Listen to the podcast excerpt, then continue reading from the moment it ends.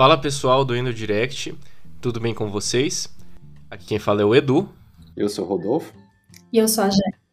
E hoje a gente vai falar sobre um tema muito pouco falado na residência. A gente vai falar sobre genética básica para não especialistas, aqui com foco na endocrinologia. E para isso a gente trouxe aqui a doutora Jéssica Espolaor, a doutora Jéssica, que fez graduação em medicina pela Escola Paulista de Medicina, Unifesp, fez residência em genética médica pela mesma instituição e é membro titular da Sociedade Brasileira de Genética Médica. Seja muito bem-vinda, Jéssica. Boa noite, pessoal. Prazer é o meu. Eu que agradeço aí pelo convite. E aí, pessoal, como sempre, a gente vai começar com um casinho clínico para depois aplicar os conhecimentos na prática. A gente vai falar um pouquinho sobre os tipos de mutações, o básico sobre as categorias de classificação das mutações, diferenças entre os vários tipos de exames moleculares aqui que a gente tem muita dúvida qual exame indicar, como interpretar o exame, aconselhamento genético e por último, quando encaminhar para o geneticista. E aí, finalmente, a gente discute o caso clínico com base em tudo que a gente aprendeu nesse episódio. Então, Rodolfo, manda lá o, o casinho clínico para a gente começar. Tranquilo. Então, é um paciente que chegou encaminhado para o consultório do endocrinologista, por exemplo, para você, Edu, a paciente de 29 anos, previamente ela rígida, e é encaminhada para avaliação por um nódulo tiroidiano a priori, né? Ela foi submetida posteriormente a uma PAF desse nódulo, que veio um resultado de um nódulo maligno, na classificação de Bethesda 6. Tá? Ela foi submetida posteriormente, então, à tireoidectomia total, e aí no anátomo patológico veio com uma surpresa sugestiva de carcinoma medular de tireoide com estadiamento T1A NX MX. Tudo bem? É, você depois questionou os antecedentes para essa paciente, né, sobre neoplasia de tireoide, e ela falou que sim, a mãe dela já teve o diagnóstico prévio de um câncer de tireoide e a avó paterna também. Né? Isso é bem interessante. E aí você desconfia né, do, pelo carcinoma medular de tireoide, né, se ela pode ter uma origem familiar ou não, tendo em vista essa história clínica da paciente. Se ela pode ter uma variante do gene RET encontrado ou não.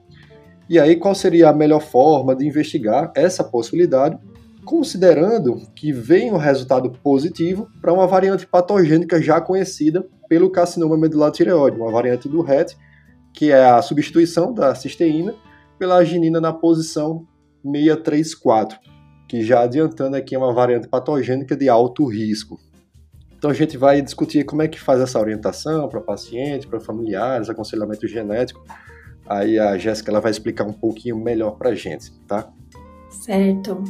Bom, como a gente precisa de muito, muito embasamento para conseguir discutir bem esse caso, é, eu posso começar falando dos, dos conceitos e depois a gente volta para o caso, pode ser? Você é quem manda, Jéssica, manda bala. tá bom, que acho que depois fica mais fácil para gente, a gente discutir. Então, gente, vamos falar um pouquinho dos tipos de mutações, né? Que eu acho que é um bom começo.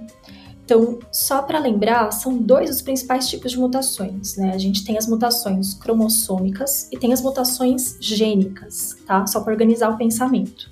Então, quando a gente fala em mutação cromossômica, tem alguns tipos, né? Alguns subtipos. Então, tem a inversão, quando eu tenho uma parte do cromossomo que se rompe, vira de cabeça para baixo, depois ele se une novamente. Tem a translocação, né, que é quando uma porção de um cromossomo é transferida para outro. E aí tem dois tipos principais de translocação, não só para lembrar, a recíproca, quando eu tenho uma troca é, entre cromossomos diferentes, e a robertsoniana, que não sei se o pessoal está familiarizado com esse termo, se já lembra alguma coisa do colégio, mas a robertsoniana é quando eu tenho uma translocação entre dois cromossomos acrocêntricos que são o 13, o 14, o 15, o 21 e o 22. Então, é um subtipo específico. Então, a gente falou da inversão, falamos da translocação, temos a deleção, quando eu perco uma parte do cromossomo, a duplicação, quando uma parte do cromossomo ela é duplicada, né? Então, vou ter um material extra. O cromossomo em anel, quando eu tenho as extremidades de um cromossomo se fundindo, então vai fazer um cromossomo circular em forma de anel, e isso pode acontecer com ou sem perda de material genético. E por fim, eu tenho o isocromossomo, que é quando um braço do cromossomo está ausente, aí o braço restante ele se duplica, né, como se fizesse uma imagem em espelho. Então essas são as cromossômicas que, em geral, na prática clínica, elas não são é, tão frequentes, né? O que a gente tem que realmente focar são nas mutações gênicas, que são as mutações de ponto ou a substituição de nucleotídeo único, né? E aí são alguns tipos principais que eu vou tentar é, falar o essencial deles aqui. Então, o que é uma mutação missense? Né? Quando eu tenho a troca de um nucleotídeo, né? então eu troco, por exemplo, um G por um A. Isso vai ocasionar a troca do aminoácido na proteína. Então, por exemplo, a glicina pela arginina. Um exemplo clássico, né, só para ilustrar, que tem a ver tanto com a interface da, da genética quanto com a endócrina. A acondroplasia. A acondroplasia tem uma mutação clássica no gene FGFR3, que é a C.1138G por A. Tá? A grande maioria dos pacientes tem essa mutação, então é uma missense. Na proteína, vai ser o P. glicina 380 arginina. Então, eu troquei um aminoácido por outro. Então, isso é uma mutação missense. Temos as sinônimas, que é quando eu tenho a troca de um nucleotídeo, por exemplo, um C por um T, só que na proteína permanece o mesmo aminoácido. Então, era uma glicina, continuou uma glicina. Isso acontece porque o nosso código genético ele é degenerado, né? Aquele termo que a gente aprende também lá na escola. Então, tem aminoácidos que são codificados por mais de um, de um códon, né? E as mutações nonsense, que são aquelas ditas sem sentido, que é quando eu tenho uma troca, um C por um T, por exemplo, e isso vai induzir um, um códon prematuro de parada. Então, aquela proteína ela vai parar antes do que ela deveria, ela vai ser truncada, né, que é o termo que a gente usa, e ela geralmente ela não funciona ou funciona parcialmente, tá? Então a gente falou das missenses, das sinônimas, das nonsense. Aí tem um tipo frequente também que sempre aparece em artigo, que é importante ter em mente, né, prova de título, que é a mutação é, frame shift, né, que é a mudança do quadro de leitura. E quando que isso vai acontecer? Quando eu tiver uma deleção ou uma inserção de um nucleotídeo não múltiplo de 3. Então vamos lembrar que os códons, né, eles são de 3 em 3. Então quando eu tenho uma inserção, uma deleção ali, eu desloco esse quadro de leitura. Então isso pode ter duas consequências. Ou eu vou gerar um códon de parada prematura, e essa proteína vai ser truncada, né? Ou isso aí vai estender. Era para ser um códon de parada ali, e aí eu troquei a, o nucleotídeo, e aí a proteína continuou. Então fez uma proteína maior do que o normal. Isso também é ruim. Então, geralmente, essa proteína não é funcional, tá? E, por fim, existem as inserções, as deleções e as duplicações, né? Que aí são termos mais intuitivos, né? As indels que a gente fala. Então, inserção, quando eu vou adicionar ali um nucleotídeo na sequência de DNA. Deleção, quando eu removo o nucleotídeo da sequência. E duplicação, quando eu tenho um pedaço de DNA que ele é copiado mais vezes. Pode ser uma ou mais vezes. Então, esses são os tipos principais é, de mutação. Não sei se tudo bem, meninos? Se. Tudo bem. Posso já aproveitar e fazer uma pergunta? Pode, lógico. A gente pode dizer que a, a, o frame shift ele gera uma complicação mais grave para os pacientes em relação às deleções ou a mutação é, missense, nonsense, ou não tem essa correlação, vamos dizer assim? Depende do mecanismo de doença. Tem doença que é por ganho de função, tem doença que é por perda de função. Então vai depender do mecanismo em si. Assim, em geral, né, tudo que trunca a proteína, que deixa a proteína mais curta, que a proteína perde parcialmente ou totalmente a sua função, tende a ser mais grave, mas não necessariamente. Tem que saber qual que é o mecanismo gerador daquela doença. Perfeito. Bom, aí então a gente falou dos tipos de, de mutações, aí a gente tem as categorias de classificação das mutações e tem a questão dos exames genéticos. O que, que vocês preferem que eu aborde primeiro? As categorias? Pode ser, sem problema. Pode ser? Opa. Então, é importante. Isso eu acho que é o mais importante para qualquer é, colega que não seja geneticista, né? Para ter noção na hora de que pega um exame molecular. Porque a genética está avançando muito rápido, né? Então é cada vez mais frequente a gente achar causas genéticas para doenças que até então não se sabia, né? Que tinham um, um fundo, uma etiologia genética. Então todo mundo, qualquer de qualquer especialidade, alguma vez na vida vai se deparar com o exame genético. Então, como que a gente interpreta, né, essencialmente o resultado? Então, quando eu vejo uma variante patogênica, o que, que isso quer dizer? Quer dizer que essa variante está associada ao desenvolvimento ou ao aumento de suscetibilidade ao desenvolvimento de uma doença. Isso é importante ter em mente, assim, nem sempre uma variante patogênica é sentença de que a pessoa vai ter a doença tá? Em alguns casos sim, em outros casos não, tá? Principalmente quando a gente fala em câncer. Tem pessoas que têm variantes patogênicas e não desenvolvem câncer a vida toda, tá? Então isso é importante deixar claro. Então, variante patogênica ao desenvolvimento ou ao aumento de suscetibilidade. E aí é importante prestar atenção no padrão de herança de cada doença também. Então, se eu tenho uma variante patogênica que está em heterozigose para uma doença dominante, o paciente vai ter o fenótipo. Agora, se eu tenho uma variante patogênica, mas a doença em questão é recessiva, não adianta o paciente ter um alelo em heterozigose, né? Que ele não vai ter a doença, ele vai ser apenas portador daquela variante. Tá? Então é sempre importante prestar atenção no padrão de herança da doença em questão antes de falar para o paciente, ó, a variante é patogênica, então é esse o diagnóstico. Tá? Isso é importante. Quando a gente fala em variante provavelmente patogênica, significa que eu tenho uma alta probabilidade tá? Mais de 90% de que seja causadora de doença, tá? Esse é o conceito básico. Aí, quando a gente fala de variante de significado incerto, é que começam as confusões aí no, no mundo da, da genética. Então, o termo variante de significado incerto, ou significado indeterminado, né, que a gente abrevia como VUS, significa basicamente que eu não tenho informações consistentes suficientemente na literatura médica e nos bancos de dados para falar que aquilo é causadora de doença. Tá? Então, aquela variante ela é tida como de relevância clínica inconclusiva. Eu não consigo afirmar nada com base naquilo. Mas eu vou falar mais para frente o que, que a gente tem que fazer em termos de acompanhamento dessas variantes de significado incerto. Mas eu não posso, quando eu pego o resultado do exame e vem uma VUS, falar para o paciente que aquele é o diagnóstico. Tá? Essa é a informação mais importante de ressaltar. Aí temos as variantes provavelmente benignas, e as benignas, tá? Geralmente essas duas elas não costumam aparecer nos laudos, mas só para pontuar o conceito, a provavelmente benigna significa que eu tenho uma alta probabilidade, também mais do que 90%, de que ela não seja causadora de doença. E a benigna é quando eu tenho evidências suficientemente robustas para afirmar que ela não causa doença.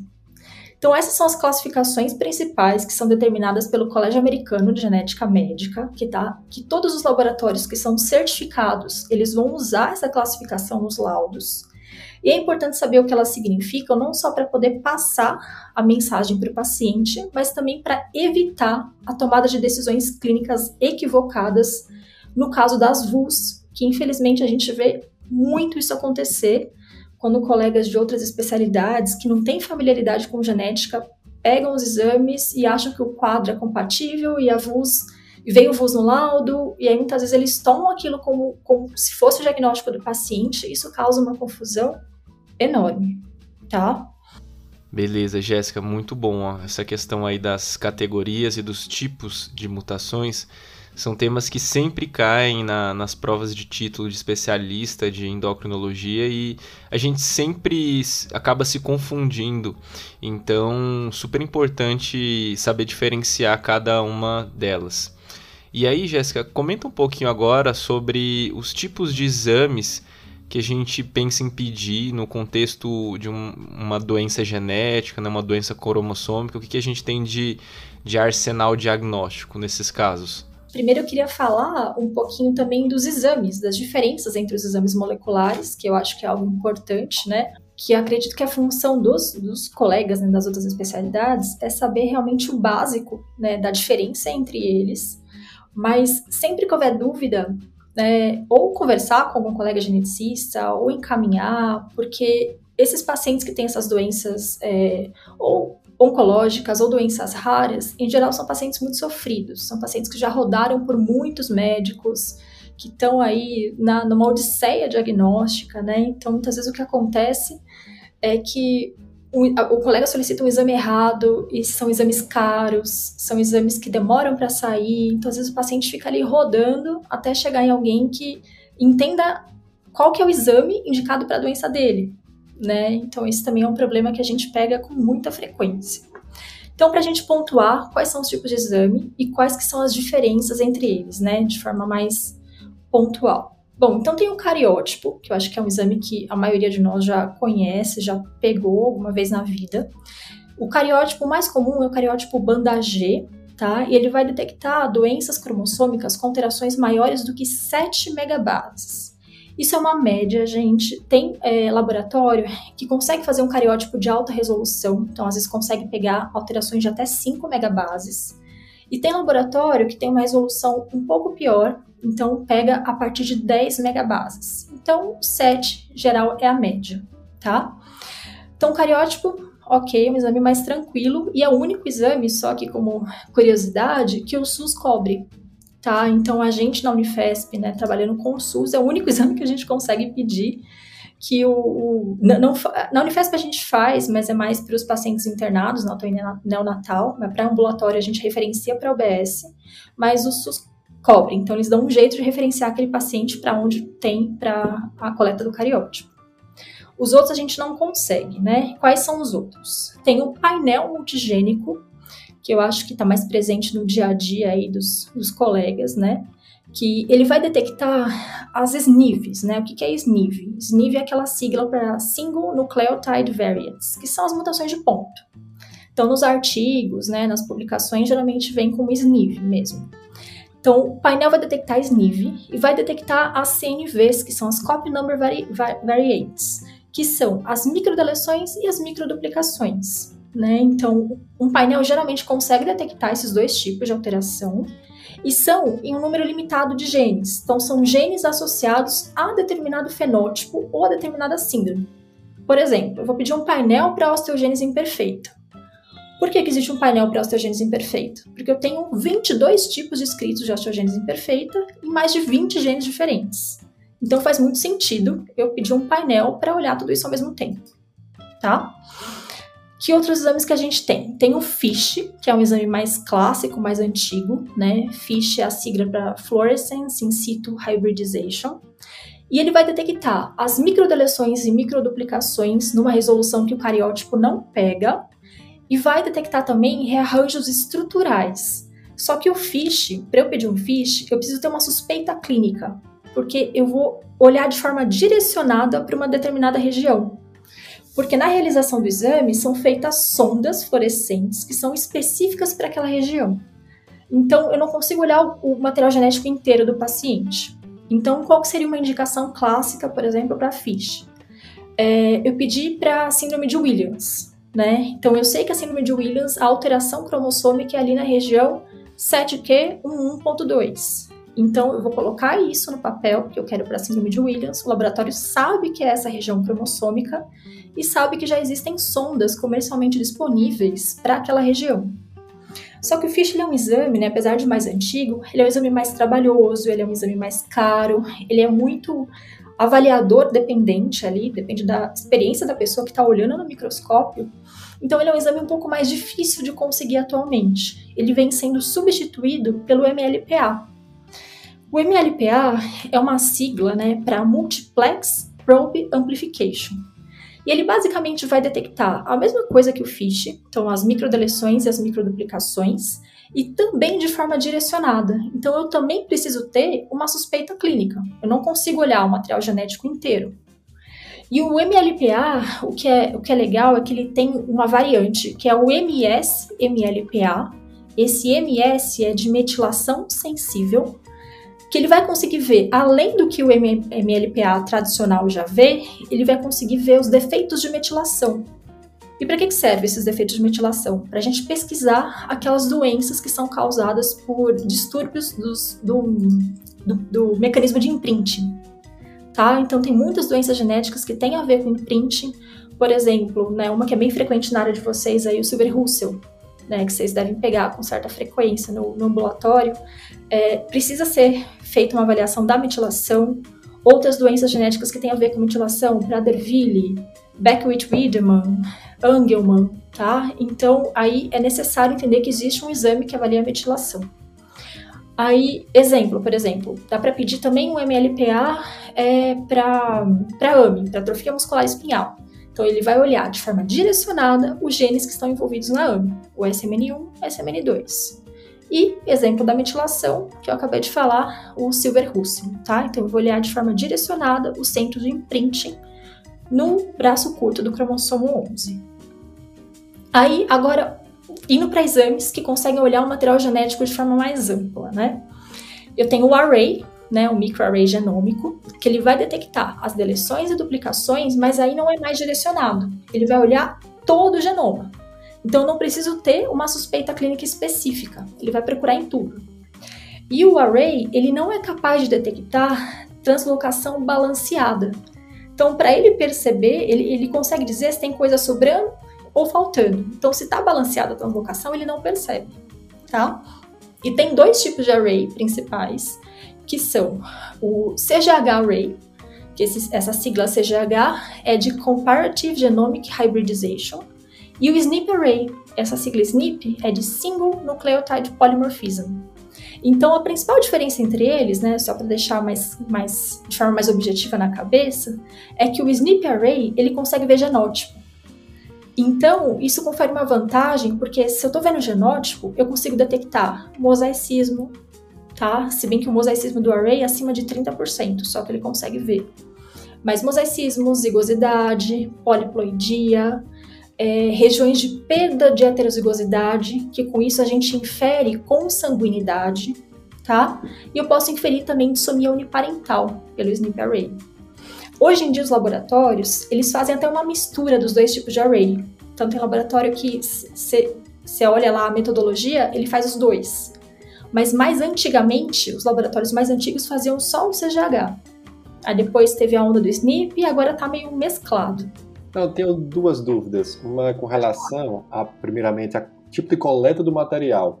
É, hum. A principal coleta seria, por exemplo, por sangue periférico, existem outras formas que são mais factíveis também, por exemplo, pele, seja, cordão umbilical, né, líquido amniótico, mas realmente o periférico ele é um bom tipo de exame para fazer essa coleta.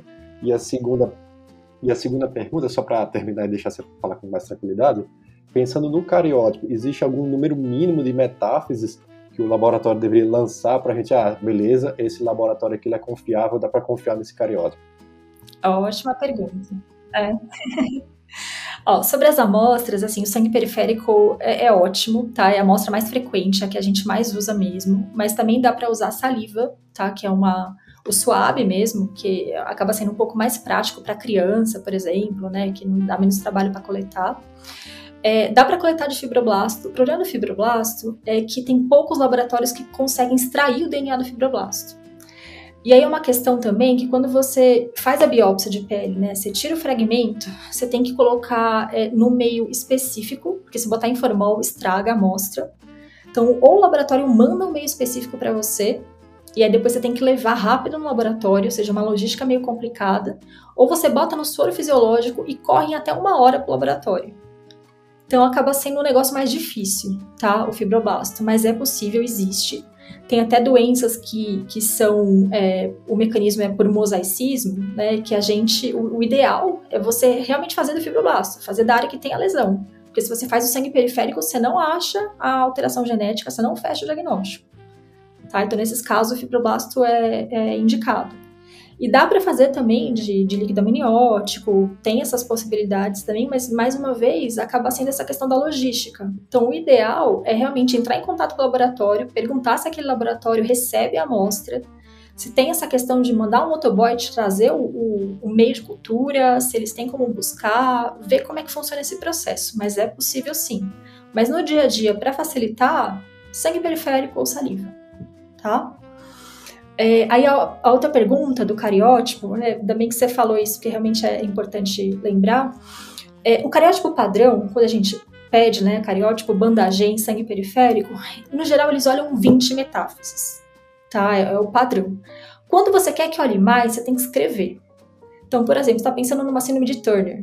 Você quer, a, a, grande maioria dos casos de Turner, eles são mosaico, tá? A gente aprende né, no, no livro, né, que a maioria é monossomia do X, mas na prática a maioria é mosaico.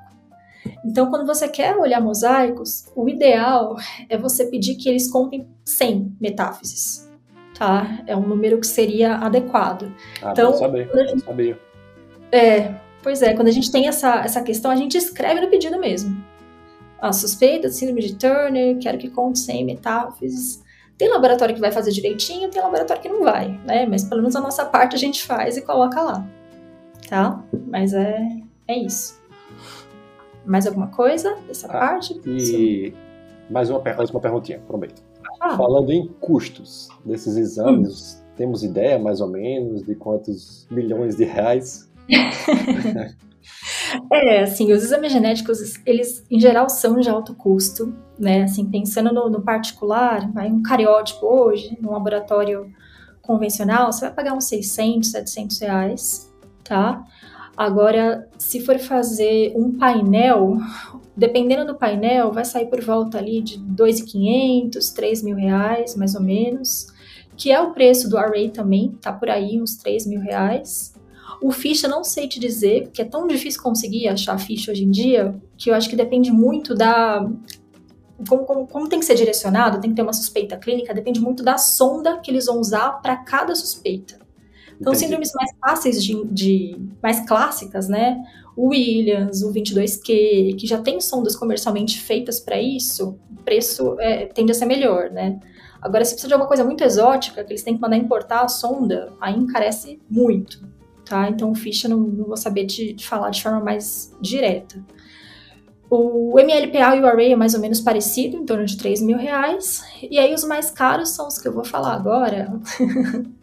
são o Exoma e o Genoma, né? Mas só antes de falar desses dois, eu vou falar de uma outra coisinha aqui, que é do PCR, tá? O PCR, ele é um exame que hoje a gente usa para expansão dinâmica, né? O que, que são expansões dinâmicas? São aquelas repetições. Então, pode ser tri, tetra, penta, hexa, dodeca nucleotídeos, então tem aquelas expansões. E isso também eu vou direcionar de acordo com a suspeita clínica. Por exemplo, síndrome do X frágil. Qual é o exame que a gente usa? Eu vou pedir um PCR para pesquisar a expansão CGG no gene FMR1, tá? Esse é o exame de escolha para síndrome do X frágil. Então, é importante saber o mecanismo da doença para a gente saber que exame pedir. Então, se o médico não sabe que o X frágil, o mecanismo de doença, é uma expansão de trinucleotídeos, ele vai, ele vai achar que vai pedir um array e vai sair o resultado. Não, tá? Então, por isso que acontece muito erro por aí tem muitos exames genéticos diferentes e cada um tem a sua indicação. Então você precisa saber para que serve aquele exame e qual é o mecanismo daquela doença. Você precisa casar as duas coisas, tá? Então tem essa questão do PCR. Aí vem o exoma, né, que eu acho que é o mais conhecido do, do pessoal atualmente, que é um exame que vai detectar as mutações de ponto dos exons, né? Então a gente vai olhar para as regiões codificantes do genoma. E o exoma ele pode ou não incluir a avaliação das CNVs, né, das microdeleções e microduplicações, e do DNA mitocondrial. Então, a tendência hoje em dia é que o exoma dos laboratórios, da maioria deles, já inclua CNVs. Então, já olhe tanto as mutações de ponto quanto as deleções e duplicações. O DNA mitocondrial, em geral, ainda é uma categoria meio à parte, ou seja, é o exoma mais caro. Né? A tendência, acredito eu, que seja acabar fazendo tudo de uma vez, mas por enquanto ainda está meio separado. Então tem que olhar cada laboratório como que eles fazem. Se aquele exoma do laboratório A olha CNV e olha DNA mitocondrial, ou você vai olhar só só a SNV e a CNV. Então tem que reparar nisso quando for é, fazer o exame em cada laboratório, que ainda tem um pouco de variação. E aí o exoma hoje está custando em volta de 5 mil reais mais ou menos, tá? E, e aí temos a cereja do bolo, né, que é o genoma, que é um exame que está começando agora no Brasil a aparecer nos laboratórios, né? A gente já usa em pesquisa, mas comercialmente falando, está é, tá começando mais recentemente. E por que, que ele é um exame tão, assim, é, revolucionário, né? Porque ele consegue ver tudo o que os outros veem, com algumas ressalvas. Então ele vai ver as mutações de ponto, né, as SNVs, ele vai ver as deleções e duplicações, que são as CNVs, tanto dos exons quanto dos introns, tá? Isso é importante falar. Porque a gente tem na cabeça que intron é uma região não codificante, mas não é bem assim.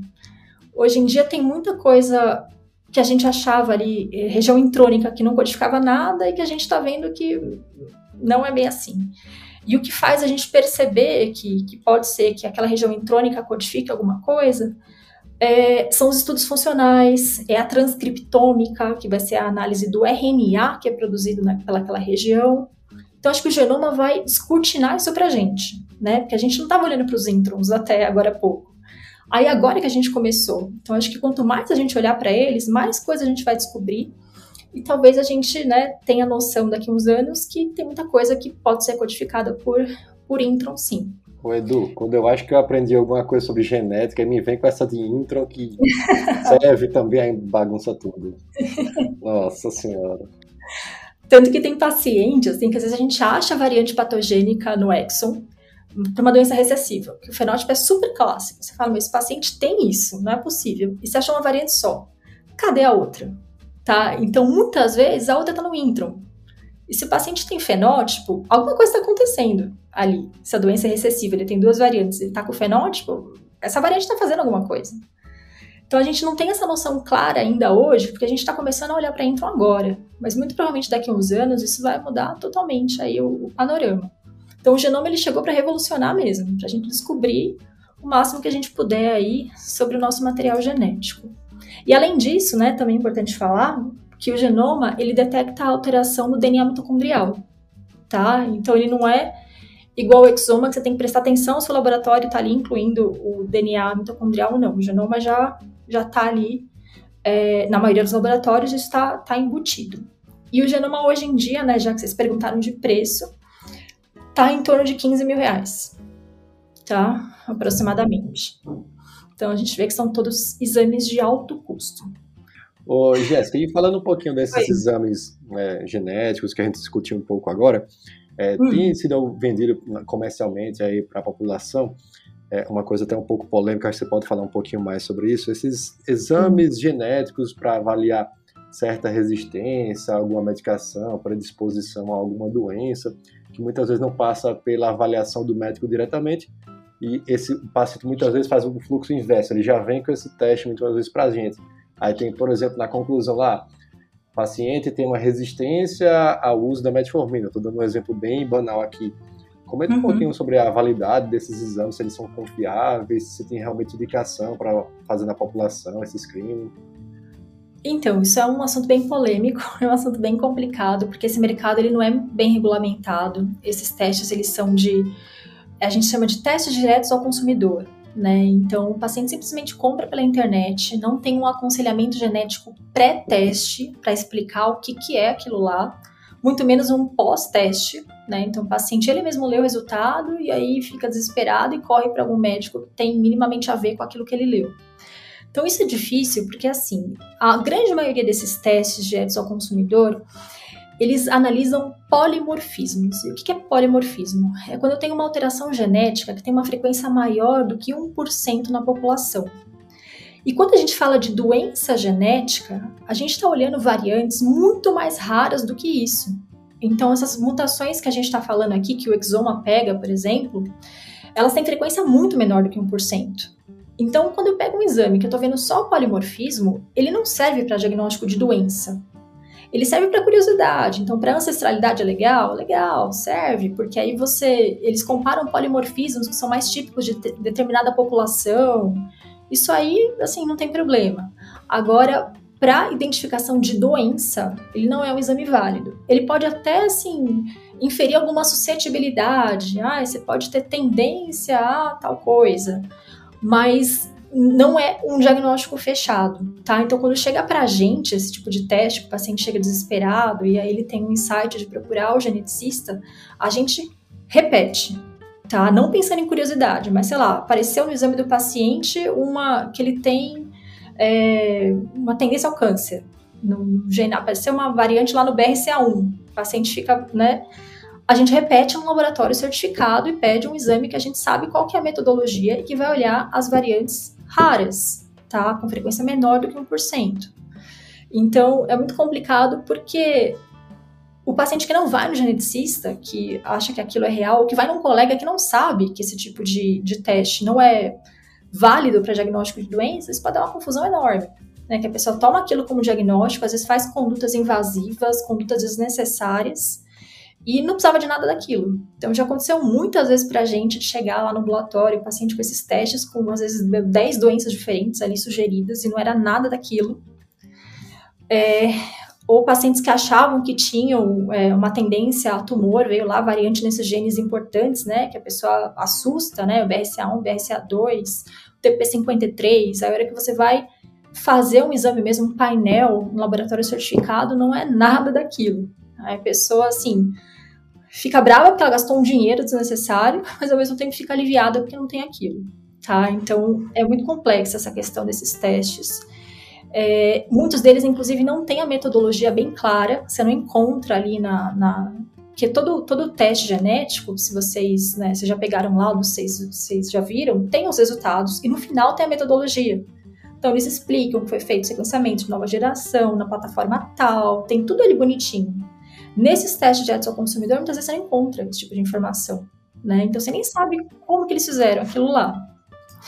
E, e aí, assim, acho que também o que é importante que pega nesses casos é a questão do aconselhamento genético, né? Então, toda vez que a gente vai pedir um exame, qualquer, qualquer que for, qualquer desses que a gente comentou, do array, do exoma, do MLPA, a gente tem que explicar para o paciente primeiro o que, que é aquele exame, o que esperar nesse tipo de exame, tá? Então, deixar claro que assim, se o exame vier negativo, isso não exclui doença genética. Existem outros exames complementares que a gente pode fazer, tá? E porque às vezes o paciente acha que é tudo ou nada. Ah, veio negativa, então não é isso aí. Não, explicar que existe possibilidade de vir negativo e ela não é pequena. Pra vocês terem ideia, a resolutividade de um, um exame como o exoma gira em torno de 40%.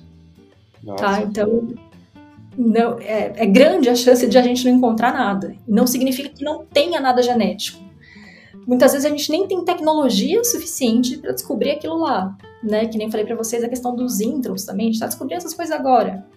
Então não é porque um teste é negativo que a pessoa não tem uma doença genética. E explicar para o paciente essa questão do escalonamento também. Ah, veio negativo esse exame, qual que é o próximo? O que, que a gente vai pedir agora? Tá? Deixar isso bem, porque senão cria muita expectativa desnecessária. A pessoa acha que, meu, esse exame vai definir minha vida. E aí, quando vem negativo, é uma frustração, é um negócio bem complicado. Então, tem que ter essa conversa antes.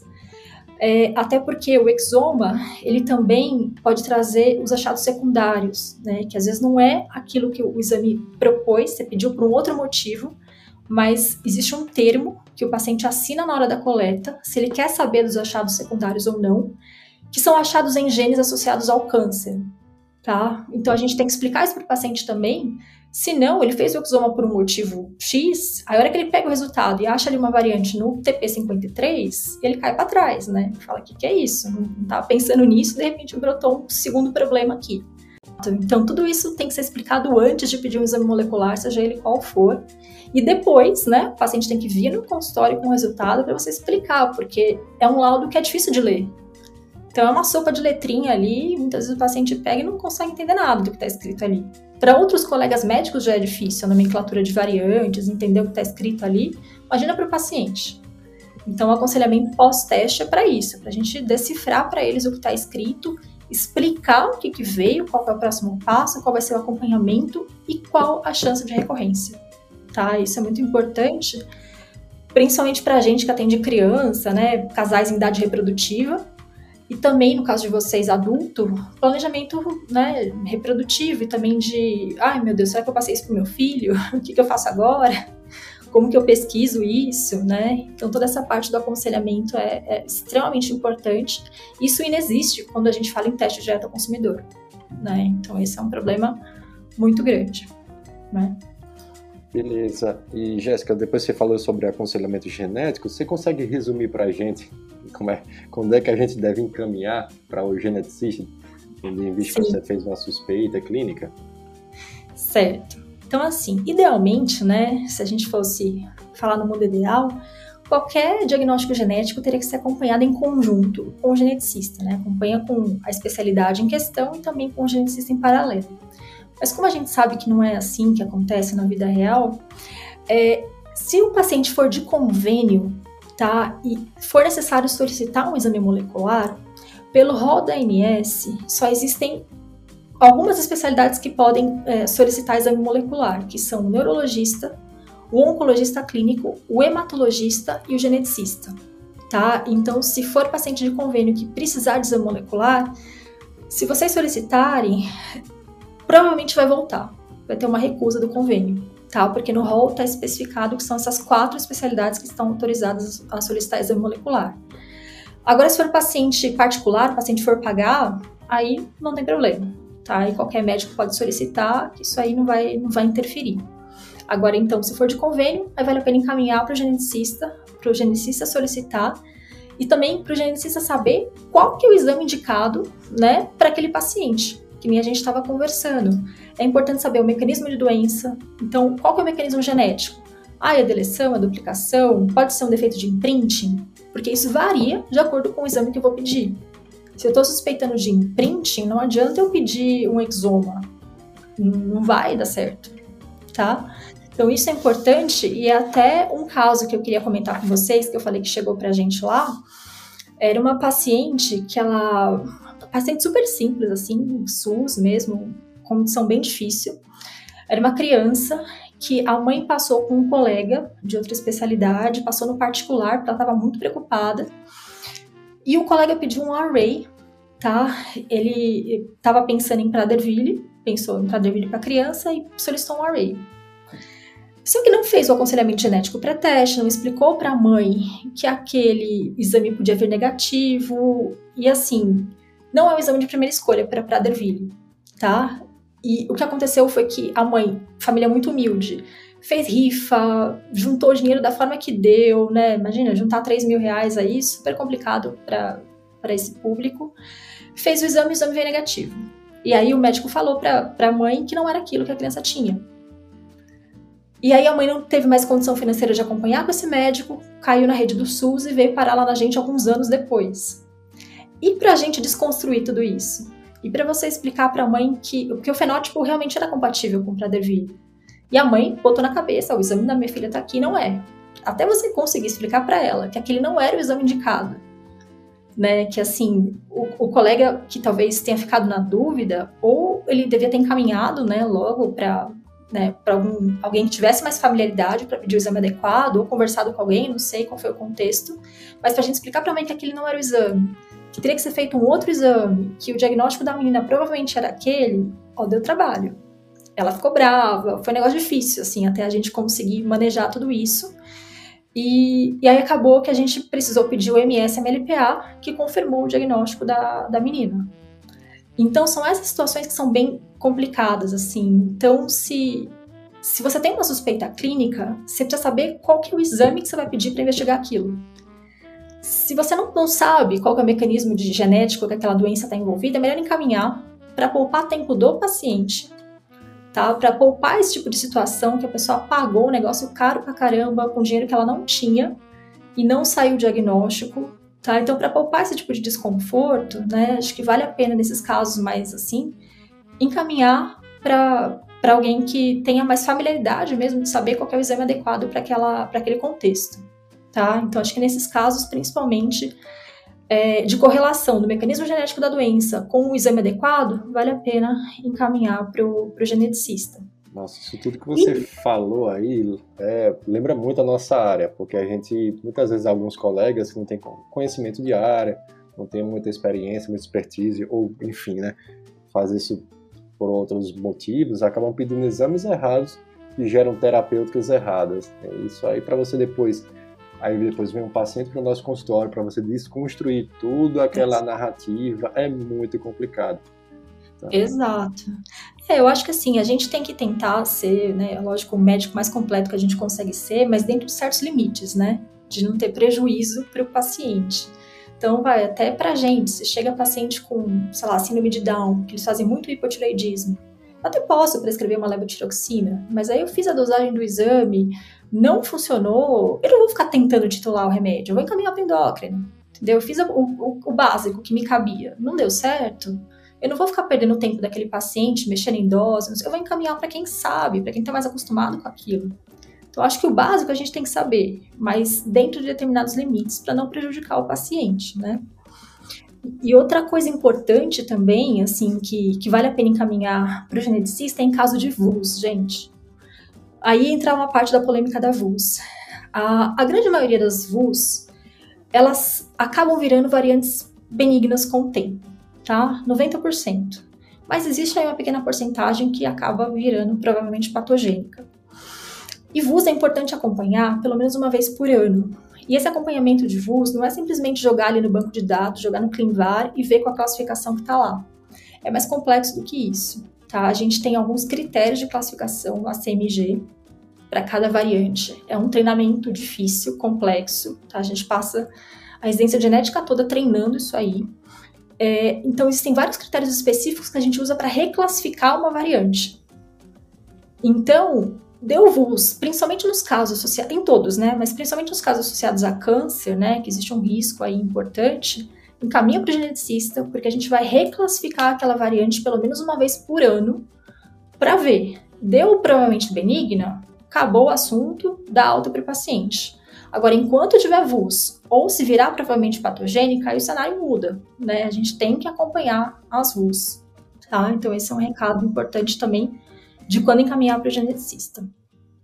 Beleza, então era uma paciente previamente rígida, que teve um diagnóstico de um carcinoma medular de tireoide, fez a tireoidectomia total, e aí veio sugestivo realmente medular, T1NXMX, e, não, e ela também tinha antecedente familiar, né, de câncer de tireoide, que a gente não sabia muito bem quais eram, fez a pesquisa do gene RET, que veio positivo para a mutação do 634.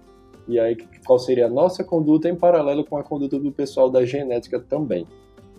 Então, assim, variante sabidamente patogênica, né? Então já fez sequenciamento, já achou a variante, ela é patogênica. Ide idealmente o que a gente faz é acompanhar o paciente de acordo com o protocolo, né, com o guideline do NCCN. Não sei se é isso que vocês costumam fazer, mas sempre que a gente encontra é, variantes patogênicas em genes bem conhecidos, genes estratégicos, né? A gente tem lá o guideline do NCCN, de carcinoma medular da tireoide, tem lá o gene RET, tem lá um fluxograma bonitinho do que pedir, o que fazer. Em geral, é por aí que a gente faz o acompanhamento do paciente no dia a dia no consultório. E a gente procede com o aconselhamento genético, né? Então, explicar para o paciente que aquele gene tem herança autossômica dominante e que isso significa um risco de 50% de transferência para a prole.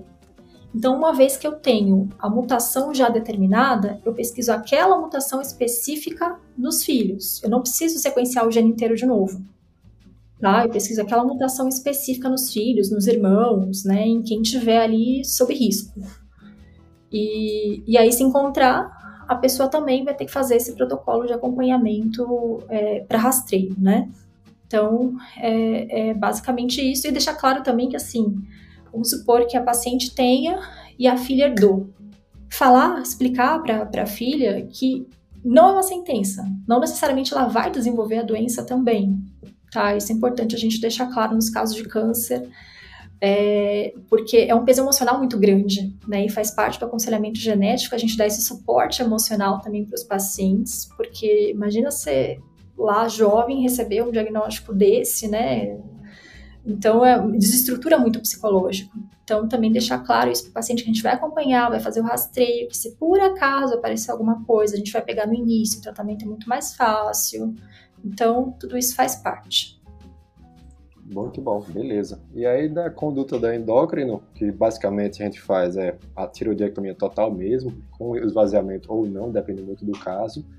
E três meses depois a gente faz uma avaliação desse paciente com dosagens de calcitonina, certo? Todo o protocolo medular, ultrassom cervical. A gente vai acompanhar a calcitonina para saber se tem é, uma provável metástase à distância ou não, um cutoff aí de 150. E lembrando que nesse caso, da, do, apesar de ser um câncer de tireoide, a gente não vai fazer dose supressiva, mas dose de substituição, isso é importante falar, né? E baseado também no RET, como você já bem falou, Jéssica, a gente vai fazer um aconselhamento na medida do possível. É claro que o pessoal da genética tem muito mais mão, tem muito mais experiência do que a gente aqui. E lembrar que, como você falou, não é uma sentença de morte, principalmente para os seus descendentes. Não quer dizer que eles vão expressar a doença, apesar de ter muitas vezes a variante patogênica. Né? E, e, o 634 especificamente é uma variante de alto risco, se a gente for classificar. Isso. Beleza. E por último, só complementando, como a gente está pensando aqui no caso de carcinoma medular de tireoide familiar, né? A gente precisa lembrar que o carcinoma medular de tireoide no contexto familiar, no contexto de uma doença genética, a gente precisa lembrar da neoplasia endócrina múltipla. E nesse caso, a gente precisa imediatamente lembrar da possibilidade de hiperparatireoidismo primário e principalmente feocromocitoma. Não era o caso aqui, mas idealmente, quando a gente está diante de uma suspeita de um carcinoma medular de tireoide, uhum. antes da cirurgia, a gente precisaria fazer uma avaliação diagnóstica sobre o felcromocitoma, né? Pedir metanefrinas plasmáticas ou urinárias para a gente fazer esse diagnóstico antes da cirurgia do carcinoma medular de tireoide, pelo risco cirúrgico intraoperatório de você operar um paciente com fel, né, poderia descompensar e ter desfechos adversos aí no perioperatório. Mas é isso aí. Legal. É por isso que vale a pena o trabalho em conjunto, né? A gente vai se complementando aí nas condutas. Acho que é isso, né? Acho que é isso. Falamos bastante. É muito bom, bem produtivo. Tirou, tirou muitas dúvidas nossas, né? Ai, Bom, achei ótimo também, gente. Então é isso, pessoal. É, queria agradecer a doutora Jéssica Spolaor pelo, por ter aceito o convite aqui, pela excelente discussão. Ah, eu que agradeço, meninos, foi ótimo. Acho que é legal a gente ter essa noção né, de trabalhar em conjunto, quando discutir um caso, quando tirar dúvida. Espero que seja útil aí para o pessoal que está ouvindo. Jéssica, Obrigada pelo qual é o seu Instagram para o pessoal que caso queira seguir? É o meu nome, é arroba doutora Jéssica Espolaor, tá? Que eu posto lá uns resuminhos e se alguém também precisar tirar alguma dúvida de genética, quiser falar comigo, eu estou à disposição. Boa, fechou. Pessoal, então muito obrigado pela participação. Não esqueçam né, de deixar a sua avaliação, suas cinco estrelas na sua plataforma de streaming, para que a gente consiga né, dar mais atenção nos próximos podcasts, ganhe mais visibilidade para os nossos ouvintes. E também para quem não nos segue no Instagram, arroba Endodirect. Tem muito conteúdo legal aí que a gente está postando aí toda semana. Então, um abraço a todos e fiquem com Deus. Até a próxima. Valeu!